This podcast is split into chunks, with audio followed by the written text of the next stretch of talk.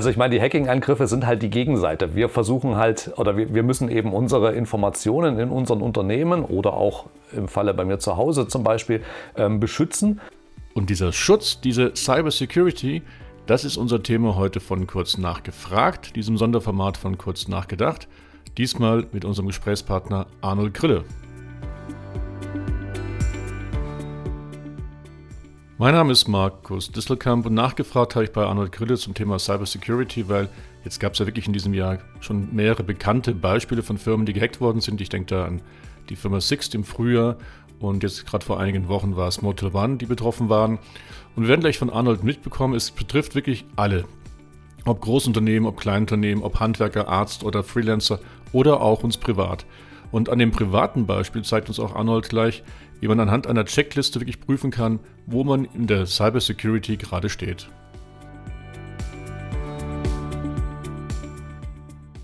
Doch genug der Vorrede. Arnold, stell dich da bitte mal ganz kurz vor und dann lass uns dann direkt einsteigen. Ja, hallo, ich bin Arnold Krille ähm, und ich arbeite für eine Firma namens Genua und mache da, beschäftige mich da mit Cybersicherheit, ähm, wie die ganze Firma. Also wir machen also Cybersicherheitsprodukte und ähm, ich habe lange Zeit in der Entwicklung gearbeitet, auch eine Entwicklungsabteilung geleitet und da versucht oder bin da dran, äh, ähm, eben Cybersicherheit voranzutreiben in Deutschland, in deutschen Unternehmen. In unserem Fall, dass wir halt Produkte entwickeln, die das, die das machen, aber auch ähm, im, nach außen tragen, dass man überhaupt was mit Cybersicherheit tun muss und sollte. Ähm, und wir bemerken halt, dass ähm, auf so ziemlich allen Leveln äh, immer wieder die, die Awareness nicht da ist, ähm, dass man Cybersicherheit braucht. Und das ist sehr schade, ähm, denn ähm, wir stellen halt fest, dass ähm, heutzutage ohne Cybersicherheit eigentlich nichts mehr geht. Ähm, also es liegt daran, dass manchmal eben ohne IT dann nichts mehr geht oder relativ häufig, wenn die IT plötzlich weg ist, geht plötzlich nichts mehr. Und das heißt, man muss die IT, also die absichern. Das ist eben IT-Sicherheit, Cybersicherheit. Und da erlaubst du mir gleich mal die Nachfrage, wo grenzt sich jetzt wirklich IT-Sicherheit von Cybersicherheit ab? Ähm, ganz schwierig. Cybersicherheit ist immer so ein bisschen der, sage ich mal, der, ähm, der Marketingbegriff. Es gibt die, die strenge IT-Sicherheit, also die Informationstechnik abzusichern. Das sind also dann hauptsächlich technische Maßnahmen und eben manchmal noch so ein bisschen Awareness-Kampagnen, dass man sagt, klick ja nicht auf Links oder sowas.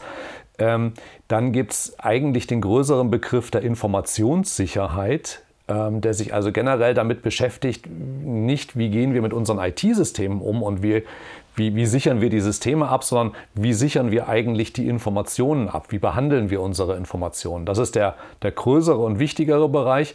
Und Cyber ist dann immer so der, ich sag mal, fast der Kampfbegriff, ähm, wenn, man, wenn man nicht weiß, was es eigentlich ist. Also wenn man von der Datenbahn, äh, Datenautobahn redet, dann ist heutzutage eher Cyber in meinen Augen.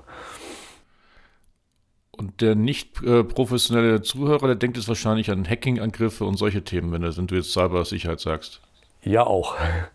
Also ich meine, die Hacking-Angriffe sind halt die Gegenseite. Wir versuchen halt, oder wir, wir müssen eben unsere Informationen in unseren Unternehmen oder auch im Falle bei mir zu Hause zum Beispiel ähm, beschützen. Ähm, und die, die, die, die Hacker, Cracker, Angreifer etc. sind halt die Gegenseite, die äh, eben an, an diese Informationen ran wollen. Ähm, und das ja, wird dann immer als der Cyberraum äh, bezeichnet, ähm, um das ein bisschen, bisschen ja, bin mir sicher, abstrakt zu machen oder, oder wegzukriegen. Aber eigentlich geht es darum, unsere Informationen, die uns wichtig sind, so zu schützen, wie wir es brauchen. So, und jetzt habe ich dich ja kennengelernt als jemand, der nicht nur sagt, Leute, seid vorsichtig, sondern du hilfst ihnen ja auch ganz konkret, wie man das absichern ja. kann. Und ich höre ja. schon heraus, das ist jetzt nicht nur eine rein technische Sache, sondern da geht es auch um organisatorische, um Prozesse, um Menschen. Also um was geht es da eigentlich alles? Ähm, um, um alles tatsächlich. Also es, es geht, wie, wie, du schon sagst ähm, und, und richtig raushörst, nicht nur darum, irgendwie Technik zu machen.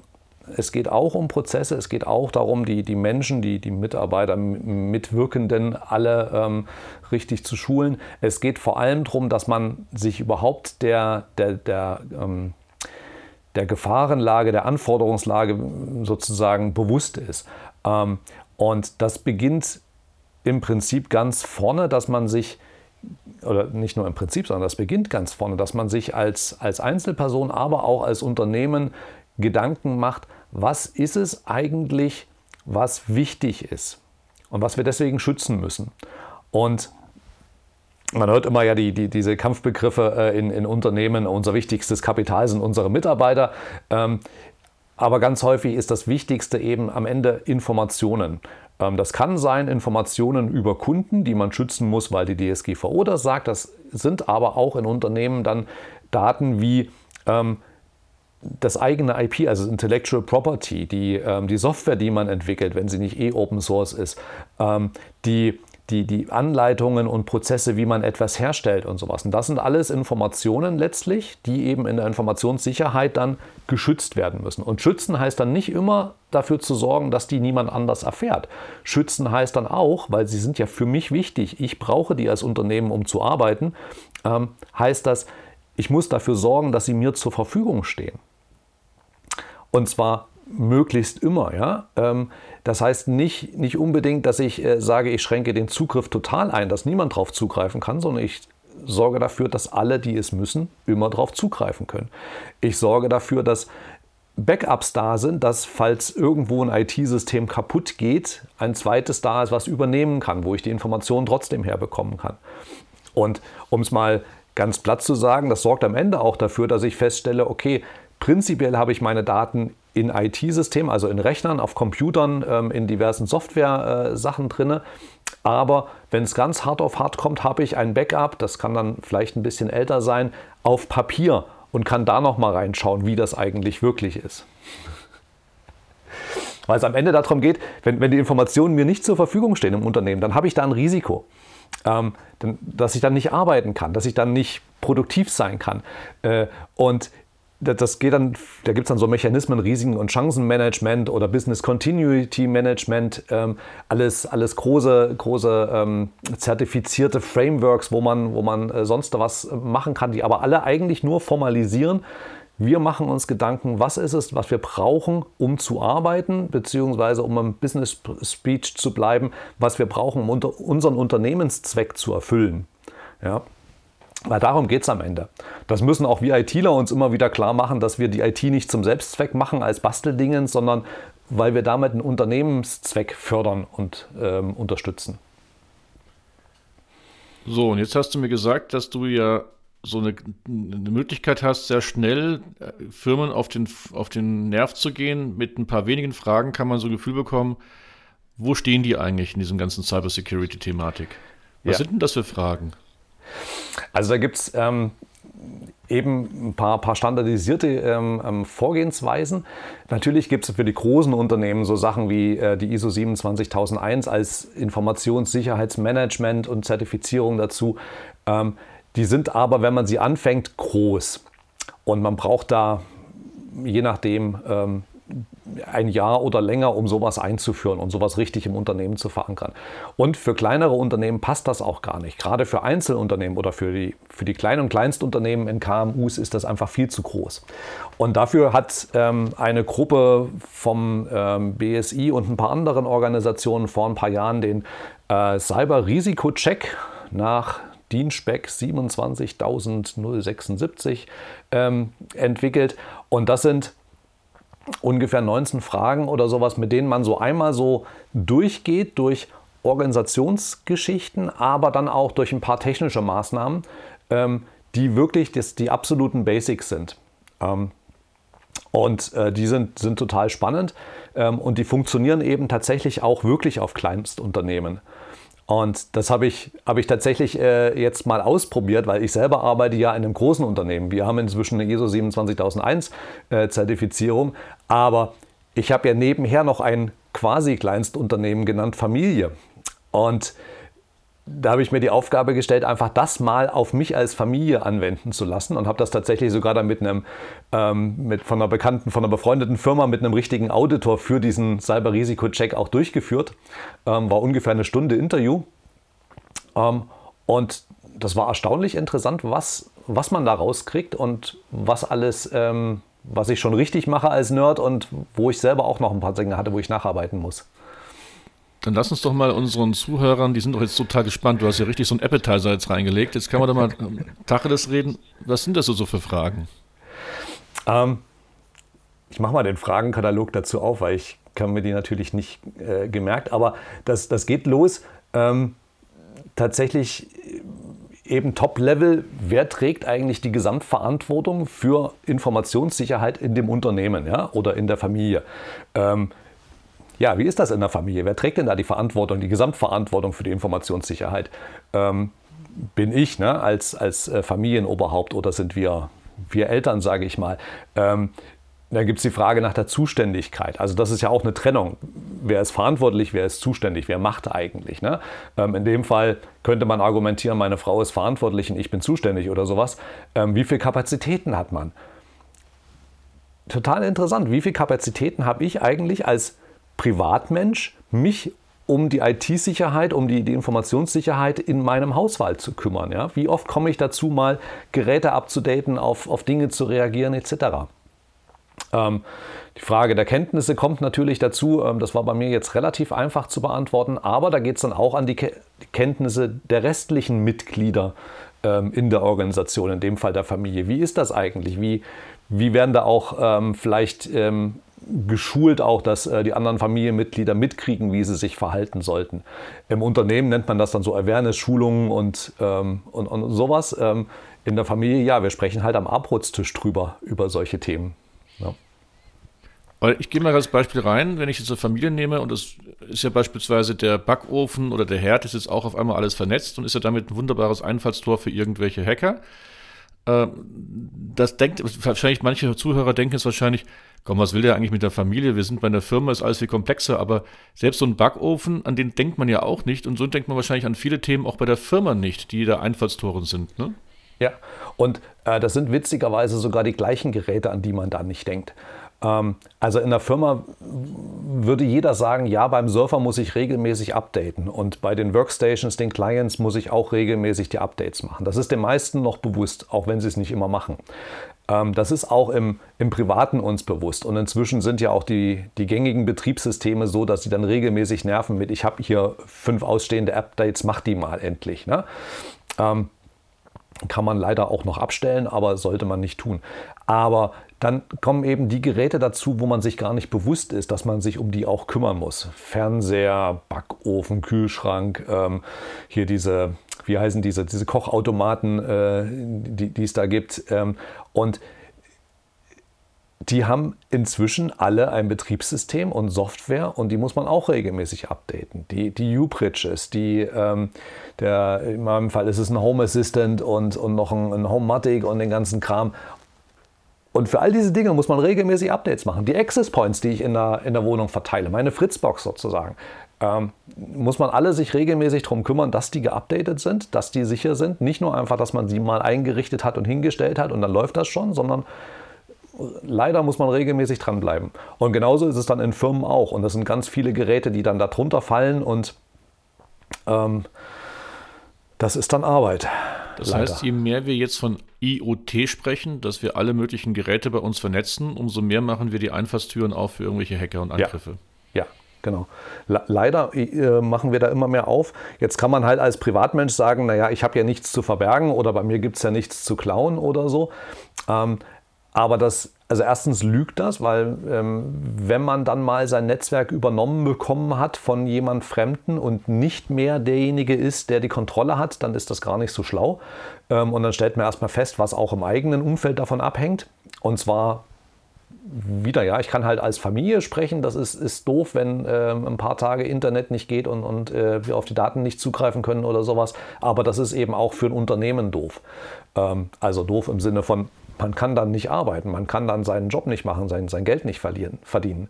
Ähm, und andererseits, selbst wenn, wenn man betroffen ist, also befallen ist und man hat selber keine spürbaren Einschränkungen, dient das ja trotzdem dazu, den Angreifern das als Sprungbrett wieder zu anderen hin. Ähm, vielleicht merkt man das gar nicht. Aber andere sind dann trotzdem blockiert. Ähm, andere im Zweifelsfall in Deutschland, in unserer Volkswirtschaft etc. können wir jetzt große ähm, gro große äh, Ansprachen halten, dass wir dafür das Allgemeinwohl sorgen müssen. Ähm, die direkte Folge kann aber eben auch sein, dass äh, ein angegriffenes Unternehmen feststellt, ah, von den, den und den und den IP-Adressen kommen diese Angriffe ähm, und übergeben das natürlich dann im Rahmen der Verbrechensaufklärung auch der Polizei. Und dann steht die Polizei plötzlich bei mir vor der Tür und sagt, ich hätte jemanden angegriffen, weil der Angriff von mir aus kam, von meinem Backofen oder sowas, ähm, weil der eben als Sprungbrett benutzt wurde. Okay. Sag mal, gehen wir mal weiter in die Fragenliste durch. Mal schauen, was mhm. wir noch alles an Fragen haben. Ähm, genau, nochmal ganz viele um, äh, auch wie ist es mit, mit Notfallumgängen, weiß jeder, wie man in einem, in einem Falle von einem Notfall, äh, wie man da reagieren muss, wen man informieren muss, ähm, wie man auf verdächtige Ereignisse kommt und sowas. Ähm, und dann ist da gibt es dann auch einen Teil zum, ganz lustig, gibt es einen, einen, Frageteil zum Thema Homeoffice. Das fiel bei mir als Familie dann natürlich weg. Ähm, aber ähm, eben auch um, um, Sicherheitsmaßnahmen eben im Homeoffice, im mobilen Arbeiten, wie man damit umgehen muss. Damit müssen sich ja gerade Kleinstunternehmen heutzutage viel beschäftigen, weil viele, ich sag mal, ähm, Unternehmen, die nicht produzieren als Kleinstunternehmen, sondern nur Software, Dienstleistungen etc. machen, die bestehen ja nur aus Homeoffice zum Teil. Also nur aus Leuten, die irgendwo arbeiten, so als, als ähm, Freelancer, Road Warrior etc. Und da muss man sich halt von Anfang an Gedanken drüber machen. Aber da mal ganz kurz eine Frage. Wie, wie, hm? Was du als Profi, der ja schon viel sieht in der Realität draußen, ist das ein Haupteinfallstor für Angriffe, dass äh, die Homeoffices die, die Türen sind, wo sich dann die Leute dann quasi, die Hacker in die großen Firmen reinwühlen? Oder ist es dann schon das System selbst, wo sich die Hacker dann reinwühlen? Ja. Also die Schwierigkeit am Homeoffice ist, ähm, das klingt immer total toll. Ich kann jetzt hier von, von zu Hause arbeiten oder von überall her. Wie es in vielen Firmen leider umgesetzt wird, ist dann, dass die Leute mit ihrem Privatgerät arbeiten und darüber dann über irgendeine Software noch Zugriff in die Firma bekommen. Und damit ist das Privatgerät dann plötzlich Teil des, des Firmennetzwerks oder der Firmeninfrastruktur. Und das das, das tut mir so richtig im Innersten weh, was dabei schief geht. Also allein schon an dieser, an dieser Grundlage.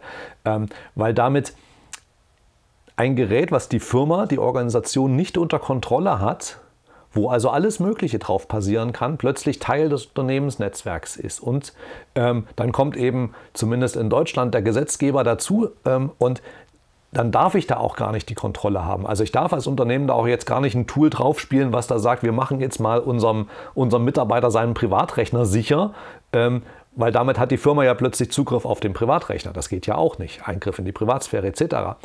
Das heißt, der erste, erste ganz grundlegende Schritt, um überhaupt halbwegs sicher im, im Homeoffice oder egal wo arbeiten zu können, ist, dass es Geräte sind, die der Firma gehören ähm, und die von der Firma verwaltet werden. Ähm, klingt natürlich doof, weil dann laufe ich immer mit zwei Laptops rum, Dienstlaptop, Privatlaptop. Ich als Arbeitnehmer sage immer, es ist ideal, weil damit kann ich super trennen zwischen privat und dienstlich. Ähm, und wenn kein Dienst ist, klappe ich den Dienstlaptop zu und fertig.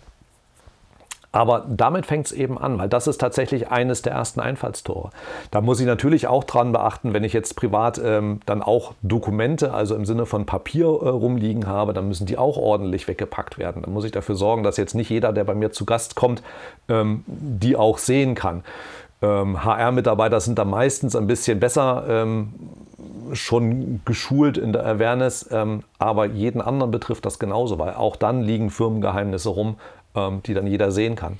Und das Smartphone hast du es gerade nicht erwähnt, aber gehört genauso dazu. Ne? Also du redest nicht nur vom PC, sondern auch vom Smartphone.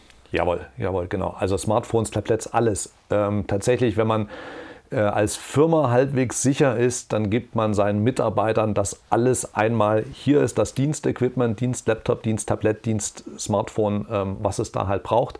Ähm, und dazu dann äh, kann derjenige das nochmal privat selber haben. So, und was haben wir noch für Fragen? Jetzt haben wir das ähm, Homeoffice-Thema.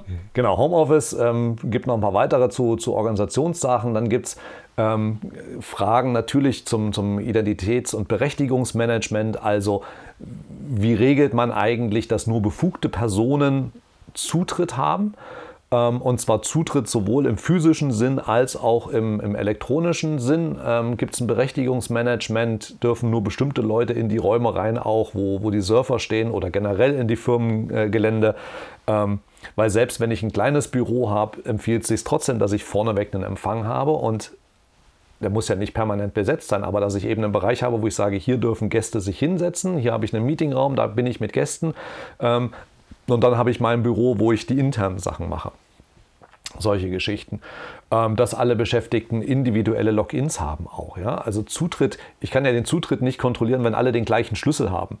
Ähm, und, und genauso eben auch an, an, an Rechnern, dass jeder seinen Account hat, sich mit seinem Login ähm, anmeldet, dass die, die Passwörter auch sicher sind, äh, dass da, wo es nötig ist oder wo es möglich ist, nicht da, wo es nötig ist, sondern da, wo es möglich ist, Zwei-Faktor-Authentifizierung angewendet wird, ähm, ist, geht dann auch mit rein, auch so eine Prüffrage.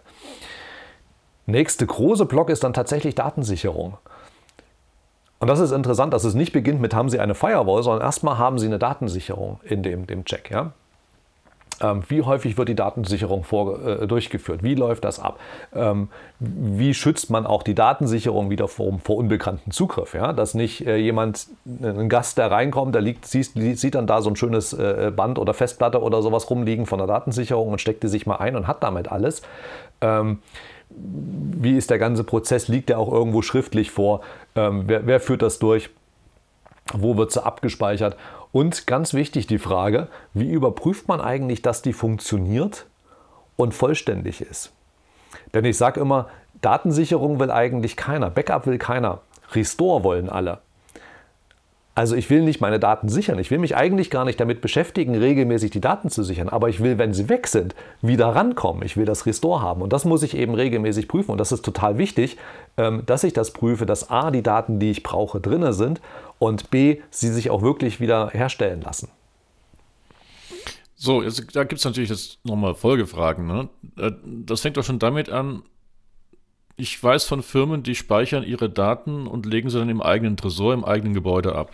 Hm. Dann bist du zwar von der Cybersecurity vielleicht fein, aber sobald es brennt und äh, irgendwie eine Katastrophe passiert, ist das alles trotzdem verloren. Was kennst du dafür in der Realität? Ist das jetzt ein Sonderfall, den ich erlebe, oder kennst du es auch häufig? Nö, das ist, das ist durchaus Standard. Ähm, die, die Profis haben dann tatsächlich einen Tresor, der dann 30 bis 60 Minuten auch feuerfest ist. Ähm, wobei man dann auch nochmal wieder auf die Zertifizierung schauen muss, weil die sagen dann meistens Papier, was drin liegt, fängt nicht an zu brennen für 30 oder 60 Minuten. Magnetbänder verlieren ihre Magnetisierung schon früher ähm, und Festplatten und SSDs genauso. Ähm, der nächste Schritt, den man da dann machen sollte, ist, dass eben dieses, diese Datensicherung nicht nur im Tresor auf dem Firmengelände liegt, sondern auch irgendwo anders. Ähm, Profis besorgen sich dann ein Bankschließfach und ähm, gehen da regelmäßig hin, um, um Bänder da einzulagern. Die kleinere Lösung, ähm, die ich tatsächlich dann eher empfehle, weil sie auch mit weniger Aufwand verbunden ist, ist, es nimmt einfach ein Mitarbeiter abends das Backup-Band mit und bringt das irgendwie ein paar Tage später wieder zurück in die Firma, ähm, wenn dann das andere Band von jemandem mitgenommen wurde. Und weil man die Bänder sowieso nur verschlüsselt abspeichert, ablegt, also der Mitarbeiter oder jeder, der es klaut, äh, damit gar nichts anfangen kann, ist das auch relativ unbedenklich, einem der Mitarbeiter so ein Ding mitzugeben, abends in den Rucksack rein, am nächsten Morgen oder zwei Tage später, wenn er wieder im Büro ist, wieder raus und dann passt das schon.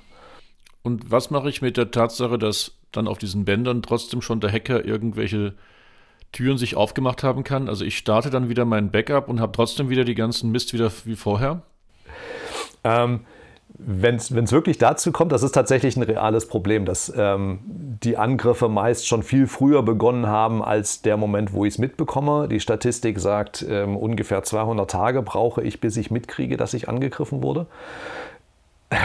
ja, du schüttelst gerade den Kopf, ähm, das können dir die Hörer nicht hören, aber so ist es leider. Ähm, vielleicht sind es inzwischen nur noch 180 Tage. Äh, das klingt zwar wie eine Verbesserung, ist es aber nicht wirklich. Der eine Schritt ist tatsächlich, dass ich sage, ich habe nicht nur ein Backup, sondern mehrere, dann so eine Staffelung das mache. Dass ich dann sage, ich habe die, die, die Backups von dieser Woche und noch ein Backup von letzter Woche und ein Backup von letzten Monat und da so, so ein bisschen auch in Richtung Archiv gehe. Da gibt es ganz tolle Konzepte, wie man das machen kann. Ähm, der andere Teil ist tatsächlich aber, wenn ich dann so einen Schadensfall habe, ähm, nicht einfach plank alles wiederherstellen und Hauptsache ich kann erstmal wieder arbeiten, weil dann geht, wie du schon sagst, genau die gleiche Attacke wieder los und der gleiche Angreifer ist wieder drin.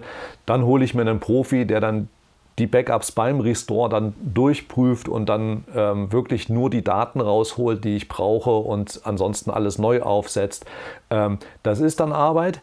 Ja, das ist Arbeit und das kostet auch Geld ähm, und Zeit. Ähm, und aber es ist trotzdem wesentlich besser, als zu sagen, nee, okay, die Firma ist jetzt angegriffen worden, platt gemacht worden, ähm, die Firma löse ich jetzt auf und muss alles von vorne anfangen. Ne? So, und was sind jetzt die nächsten Fragen? Weil das ist ja ein ganzer Katalog, den wir da ja vor uns haben. Ja, das ist ein ganzer Katalog. Der nächste große Punkt dort sind, ähm, nennt sich dann Patch- und Änderungsmanagement. Also geht im Prinzip darum, dass man regelmäßig updatet ähm, und da eben drauf achtet. Danach kommt ein schöner großer Punkt über Schutz vor Schadprogrammen. Das ist genau das, wonach es jetzt klingt, nämlich sind Virenscanner überall installiert. Aber eine spannende Frage ist da auch drin, nämlich sind Makros standardmäßig aktiviert. Denn leider immer noch sind Makros eines dieser Einfallstore, wo eben ganz viel passiert, wenn man ein Word-Dokument zugeschickt bekommt und das macht dann irgendwas Komisches im Hintergrund. Ähm, und deswegen sollte man die deaktivieren, am liebsten komplett, wenn es nicht anders geht, dann zumindest nur die von intern her erlauben oder von vertrauenswürdigen Quellen. Also Makro ist wirklich ein Thema, wo sich dann also wirklich jemand reinschleichen kann. Ja. Ja, also ja, jetzt, ja. man kann es gerade nicht sehen, der Arnold macht gerade ganz große Augen, also es scheint wirklich ein sehr wichtiges Thema zu sein, das mir selbst auch nicht so bewusst war. Das ist, das liegt daran, dass die Makrosprachen alles können. Das sind am Ende richtige Programmiersprachen. Und sie müssen das auch alles können, weil ich damit ganz viel automatisieren kann, ganz viel ähm, vereinfachen kann. Das heißt, ich kann wirklich Abläufe, Prozesse richtig in, in Excel oder in, in, in Word oder sowas reinlegen, womit ich mein, meine Geschäftsprozesse abbilden kann. Ja? Ähm, Im Behördensprech auch heißt das dann Fachverfahren. Ähm, und das sind eben das sind volle Programmiersprachen, mit denen kann ich alles machen. Und dementsprechend können auch Angreifer mit denen im Zweifelsfall alles machen. Und deswegen muss ich darauf achten, dass das wirklich nur meine Makros da laufen, die, die ich kenne, die ich haben will und nicht die von irgendwo herkommen. Mhm, danke. Schauen wir weiter. Ähm, dann natürlich, ähm, wie sind eigentlich die IT-Systeme selber geschützt? Also gibt es eine Firewall? Ist die ordentlich konfiguriert? Sind da auch die Passwörter an der Firewall geändert, ähm, dass man nicht mehr mit einem Default-Passwort rumläuft? Ähm, gibt es auch nochmal das ähm, des Laptops, Computer etc. regelmäßig per Passwort äh, geschützt sind. Also dass ähm, wenn Leute länger nicht dran sind oder länger heißt dann fünf Minuten, dass ein automatisch Bildschirmschoner und Passwortschutz angeht. Total wichtig. Ähm, kommt auch wieder zurück auf das Homeoffice-Thema beziehungsweise das mobile Arbeiten-Thema. Wie oft sitzt man im Zug und sieht Leute, die zum während der Zug hält, äh, drei Minuten kurz zum Rauchen rausgehen und lassen ihren, ihren Laptop ohne Passwortschutz da einfach offen liegen. Ich habe schon Dokumente gesehen von Rechtsanwälten etc., wo ich dachte, Leute, ihr seid sogar noch gehobener, äh, ähm, gehobene Exposition. Im Datenschutz ähm, sind das personenbezogene Daten von, von besonders schützenswertem Interesse und die lasst ihr einfach offen liegen. Das geht nicht. Ja? Und deswegen wird da schon auf dieser kleinen Stufe darauf geachtet, dass man das wirklich macht, dass man ähm, Passwortschutz aktiviert, Bildschirm lockt ähm, und damit vorgeht. Genau. Spannendes Thema dann auch, ähm, wie ist eigentlich das WLAN abgesichert, was man im Unternehmen hat. Ähm, weil beim Kabel ist klar, da muss ich physisch da sein, um mich in das Kabelnetzwerk des Unternehmens einzustecken. Im WLAN kann ich auch draußen vor der Tür sitzen. Ähm, damit, und deswegen sind eine der Fragen, wie lange ist das WLAN-Passwort? Und die Richtlinie, ähm, damit man hier bestehen kann, ist, das muss mindestens 20 Zeichen lang sein, das Passwort. Hatte ich bei mir privat im Netzwerk bisher auch nicht. Ähm, hatte ich jetzt auch was zu tun tatsächlich. Meins war nur 18 Zeichen lang. Ähm, gibt man Gästen oder den Privatgeräten der Beschäftigten auch Zugriff auf das Firmen-WLAN? Das darf nicht. Das sollte man nicht tun. Ja? Man braucht dann extra Gäste-WLAN, was dann richtig komplett abgetrennt ist. Ähm, und natürlich dann genauso, wie geht man eigentlich mit den Geräten der Gäste oder eben mit den Privatgeräten der, der Beschäftigten, der eigenen Mitarbeiter um? Ab ins Gäste-WLAN. Damit will ich gar nichts zu tun haben in meiner Firma, ja.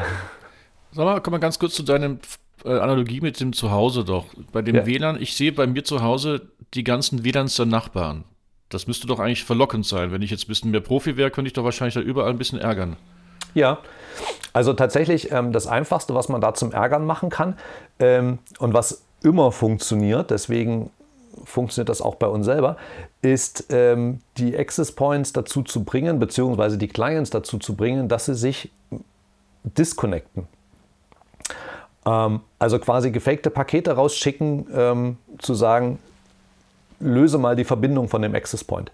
Ähm, das kann man natürlich als Angreifer nutzen, weil man dann einen stärkeren Access Point mit dem gleichen WLAN aufspannt. Das wäre dann so eine Man-in-the-Middle-Attacke. Aber man kann es auch einfach dafür nutzen für eine Denial-of-Service-Attacke. Also die Verbindung unterbrechen, dafür sorgen, dass der andere nicht mehr arbeiten kann.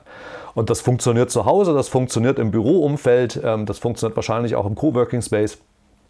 Und dann können die nicht mehr arbeiten. Dann haben die keine Internetverbindung mehr ähm, und ein echtes Problem. Darüber können wir mal eine separate Folge machen, wenn du uns mal erzählst, wie das geht. Lass uns auf die Zeit schauen. Wie, wie, wie viele Themen gibt es denn noch in der Frageliste, was man da macht, damit man irgendwo das Gefühl bekommt, dass man bei dem Thema Cybersecurity halbwegs safe ist? Ja, da kommt noch im Prinzip noch zwei Fragen. Eine Frage ist dann, wie es mit Fernzugriffen aussieht. Also wenn man von draußen hereinkommt, das ist so ein bisschen deckungsgleich mit dem, wie ist es eigentlich im Homeoffice, weil wenn ich im Homeoffice arbeite, mache ich einen Fernzugriff in die Firma rein. Ähm, und die letzte Frage, die aber ähm, ganz, ist dann auch wieder in sich hat und ein ganz neues Themenfeld aufmacht. Die letzte Frage ist, wie schützen Sie Ihre IT vor Elementarschäden? Ähm, da ist natürlich, was mache ich, wenn es brennt? Was mache ich, wenn Wassereinbruch ist, etc. Da kommen aber genauso dann die Fragen rein, wie sind eigentlich die Versicherungen dazu, über diesen Themenkomplex sich Gedanken zu machen. So, und jetzt, wenn man mal alles so durchgeht, jetzt, äh, wie ist denn deine, deine, deine praktische Erfahrung? Wie sieht denn die Realität aus? Wie viel der, der Firmen in Deutschland würden das so halbwegs ordentlich äh, stemmen, diesen, diesen Cyber-Security-Check? Ähm, also ich fürchte, viel zu wenige würden das ordentlich stemmen. Also ich habe selbst bei mir gestaunt, wie viele Abweichungen ich noch hatte. Ähm, da lag es dann tatsächlich daran, dass ich äh, nur alle vier Wochen dazu komme, mal wirklich mich um meine Geräte zu kümmern. Das klingt, gibt halt Punktabzug, ne? das ist viel zu lang. Ähm, wie gesagt, mein WLAN-Passwort zwei Zeichen zu kurz gab einen Punktabzug. Aber äh, das bin ich schon als Nerd. Ja? Ähm, und leider sind es in, in, vielen, gerade in Kleinstunternehmen, ähm, eben viel weniger. Wir hatten es ja kurz angesprochen, An Anwälte, die im Zug ihren Laptop nicht verschließen. Ähm, ganz viele auch Unternehmen, die ähm, in allen Größenklassen auch, die sagen, naja, das macht die Cyberversicherung für uns. Und das sind schon die guten Unternehmen, weil die haben schon eine Cyberversicherung und haben sich schon Gedanken gemacht, dass sie sowas haben müssten. Die meisten wissen nicht mal, dass es Cyberversicherungen gibt, dass man also bestimmte Schäden im Zusammenhang mit, mit IT auch nochmal versichern müsste. Ähm, und das heißt nicht, dass ich dann ähm, wenn der Ransomware kommt, ich mich beim Versicherer melde und sage, hier macht mal, ähm, dann kommt nämlich die Versicherung auch wieder und sagt, hast du denn adäquate Maßnahmen ausgeführt? Also tatsächlich gibt es dann Versicherungen, die mit dem, dem Cyber-Risiko-Check oder sowas kommen ähm, unter einem, einem, größeren Fragenkatalog und sagen, hier, das und das und das und das muss alles erfüllt sein, sonst kann, können wir dich gar nicht versichern und wenn du das und das und das noch erfüllst, dann wird die Prämie geringer.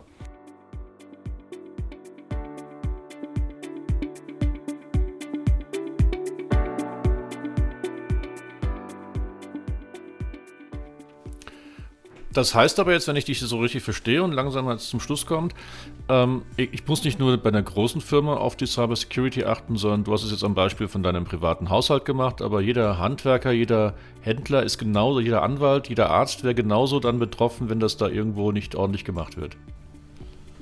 Und zwar wirklich jeder. Also das ist tatsächlich selbst der Freelancer, ähm, der ja im Zweifelsfall gar nicht unterscheiden kann, was ist jetzt eigentlich Dienst und was ist privat und das alles auf einem Laptop hat und alle Kunden auf dem gleichen Laptop die Daten nebeneinander liegen hat, ähm, äh, kriege ich auch immer das kalte kalt den Rücken runterlaufen, ja, wenn man irgendwie so einen, so einen Webdesigner hat, der ähm, neben der eigenen Homepage, die er einem da gerade zeigt, auch noch daneben die Daten von äh, dem anderen Kunden liegen, der vielleicht mein Mitbewerber ist oder sowas.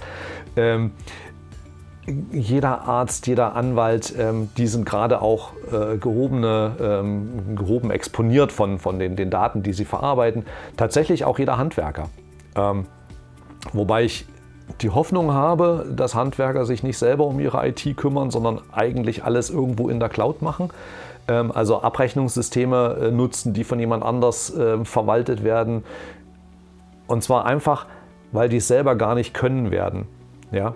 Weil die selber gar nicht genügend Ressourcen haben, um das alles richtig selber zu machen. Sollen die auch gar nicht. Die sollen bitte ihre Arbeitsaufträge machen, die sollen die Wasserleitungen legen, die Häuser bauen etc. Die sollen sich nicht auch noch um ihre IT-Sicherheit kümmern müssen, sondern das sollen sie bitte auslagern in jemanden, der Ahnung hat, der das für sie betreibt. Genauso am Ende auch bei Ärzten, Anwälten etc. Im Zweifelsfall im kleinen Stil immer auslagern an jemanden, der das macht, der das richtig macht. Ähm, und da, das ist also das Auslagern der, der Umsetzung, der Tätigkeit. Verantwortlich ist jeder immer noch selber. Ja, das lässt sich nicht wegdiskutieren.